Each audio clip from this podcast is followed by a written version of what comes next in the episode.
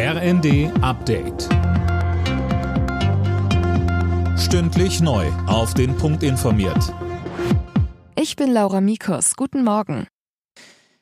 Die Gas- und Strompreisbremse kann kommen. Bund und Länder haben sich auf ihrem Gipfel auf die Finanzierung geeinigt. Bei den Gaspreisen soll die Deckelung bei 12 Cent pro Kilowattstunde liegen, beim Strompreis bei 40 Cent. Auch beim 49-Euro-Ticket steht die Finanzierung. Vom Bund gibt es außerdem eine Milliardenunterstützung für die Länder beim Nahverkehr und bei der Unterbringung von Geflüchteten. Die Länder zeigten sich nach dem wochenlangen und zähen Ringen ums Geld zufrieden. Der Vorsitzende der Ministerpräsidentenkonferenz, Stefan van Weil. Ich freue mich. Die Anstrengungen im Vorfeld haben sich gelohnt. Aber ich freue mich nicht nur für die Teilnehmerinnen und Teilnehmer unserer Runde. Ich freue mich vor allen Dingen für viele Menschen in Deutschland, für viele Unternehmen, die genau auf diese guten Nachrichten gewartet haben.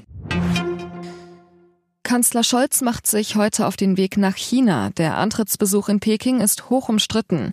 Neben China-Kritikern warnten zuletzt unter anderem auch der Bundesnachrichtendienst und Bundespräsident Steinmeier vor zu engen Beziehungen zur Volksrepublik.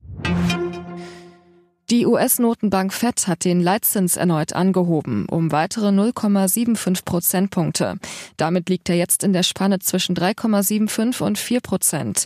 Es ist bereits die sechste Anhebung in diesem Jahr. Damit soll die hohe Inflation bekämpft werden. In der Fußball Champions League hat Borussia Dortmund am Abend gegen den FC Kopenhagen 1 zu 1 unentschieden gespielt.